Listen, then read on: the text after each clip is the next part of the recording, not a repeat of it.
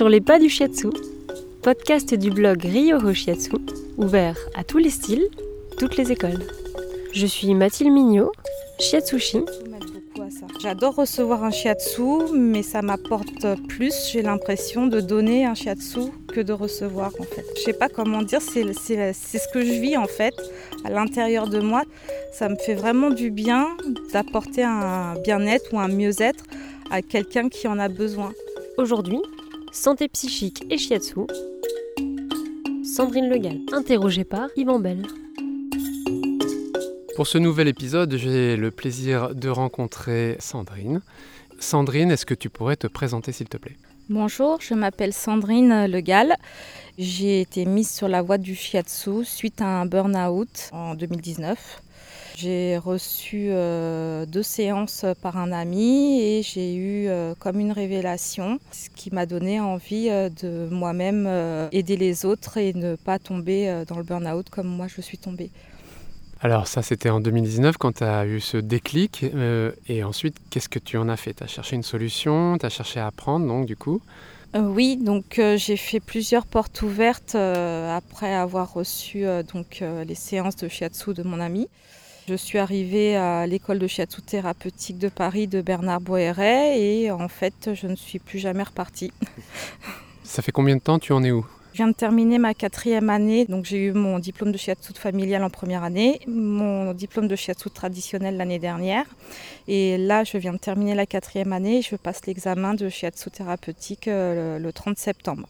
Dans le cadre de ce travail, on vous demande un travail personnel assez important, et notamment d'aller dans des institutions à droite à gauche. Est-ce que tu peux nous parler de laquelle et ce que tu y fais? On a des ateliers de pratique euh, à partir de la deuxième année sur le personnel euh, des hôpitaux de Paris, donc euh, personnel médical et administratif. J'ai donné des shiatsu à ces personnes qui avaient beaucoup de stress et beaucoup besoin de recevoir donc du shiatsu. On a donc également des ateliers dans des lycées où il y a des jeunes en prépa donc qui sont très stressés euh, par leurs études et on leur donne une fois par mois des shiatsu. J'ai euh, également donné donc à partir de la troisième année dans un foyer Koalia où il y a des personnes euh, qui sont des résidents qui n'ont pas les moyens d'habiter dans un logement normal donc qui sont suivis par des assistants sociaux et ils ont régulièrement des ateliers et une fois par mois on leur donne également des shiatsu donc qui sont un plus thérapeutiques que de bien-être puisque euh, là il y a des personnes donc j'ai euh, connu une jeune fille avec une sclérose en plaques, euh, j'ai eu une jeune femme avec une maladie de Crohn, j'ai eu un jardinier avec des gros troubles musculosquelettiques, puis des personnes qui étaient en situation de détresse psychologique par rapport à leur situation personnelle également quoi. Et c'est vraiment un, atelier très familial et euh, où on leur apporte beaucoup de bien et ils sont reconnaissants et ça leur fait euh, vraiment du bien.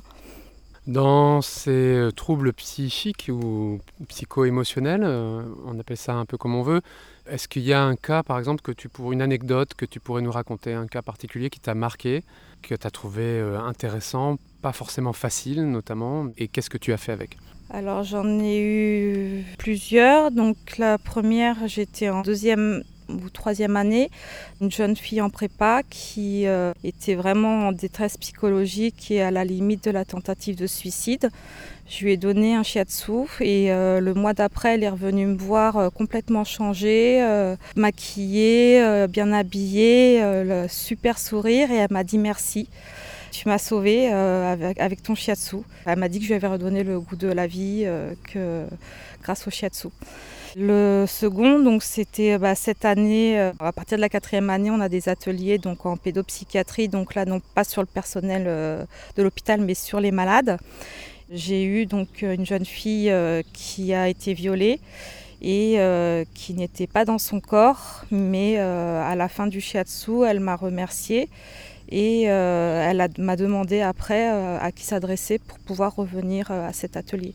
Donc tu peux témoigner pour de vrai, si je puis m'exprimer ainsi, qu'il y a bien un effet non seulement sur le corps en termes de détente, etc., mais aussi un effet sur la psyché.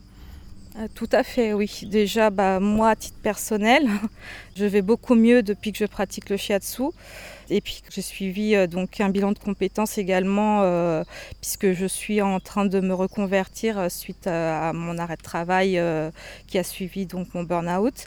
Le bilan de compétences s'est ressorti que justement c'était mon chemin de vie, c'était d'aider les autres. Enfin, j'étais bien si je pouvais faire en sorte que les autres aillent bien également, quoi. Et le shiatsu m'aide beaucoup à ça. J'adore recevoir un shiatsu, mais ça m'apporte plus, j'ai l'impression, de donner un shiatsu que de recevoir en fait. Alors ça c'est intéressant ce que tu viens de dire. Ça me donne plus de choses quand je donne moi-même. Est-ce que tu peux expliquer ça? Ça m'apporte, je sais pas comment dire, c'est ce que je vis en fait à l'intérieur de moi. Ça me fait vraiment du bien d'apporter un bien-être ou un mieux-être à quelqu'un qui en a besoin. Je suis en penser là, il n'y a pas si longtemps que ça, j'avais un ami qui était à la limite du burn-out euh, et j'ai vu certains détails que moi j'ai vécu à l'époque où j'étais dans le déni.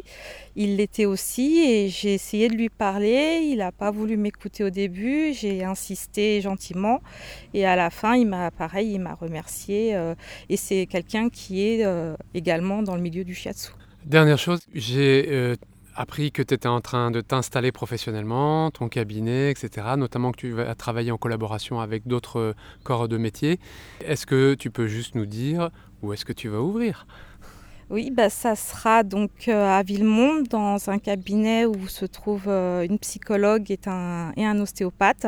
Je vais également faire des domiciles et euh, je prévois également de proposer mes services aux employeurs dans le cadre du bien-être au travail pour leurs employés. J'ai déjà fait le cas avec ma pharmacie de quartier qui a proposé à ses salariés donc deux après-midi de shiatsu assis pour leur bien-être. C'est excellent, merci beaucoup Sandrine pour ce témoignage. Je voudrais euh, dire à tous les auditeurs et les auditrices, donc euh, Sandrine ouvre son cabinet, c'est tout récent puisqu'elle vient juste d'être diplômée et c'est important à mon sens de laisser la parole à toutes ces personnes et de les encourager, donc bonne continuation et bonne réussite. Merci beaucoup Yvan. Merci à vous de votre écoute. Sur les pas du shiatsu est disponible sur les principales plateformes de podcast. N'hésitez pas à vous abonner, à liker et à faire connaître surtout notre podcast. Vous pouvez aussi nous retrouver sur le blog Ryoho Shiatsu, un site disponible en six langues et riche d'interviews, de réflexions, d'ouverture et d'harmonie. Réalisation François-Olivier Louaille.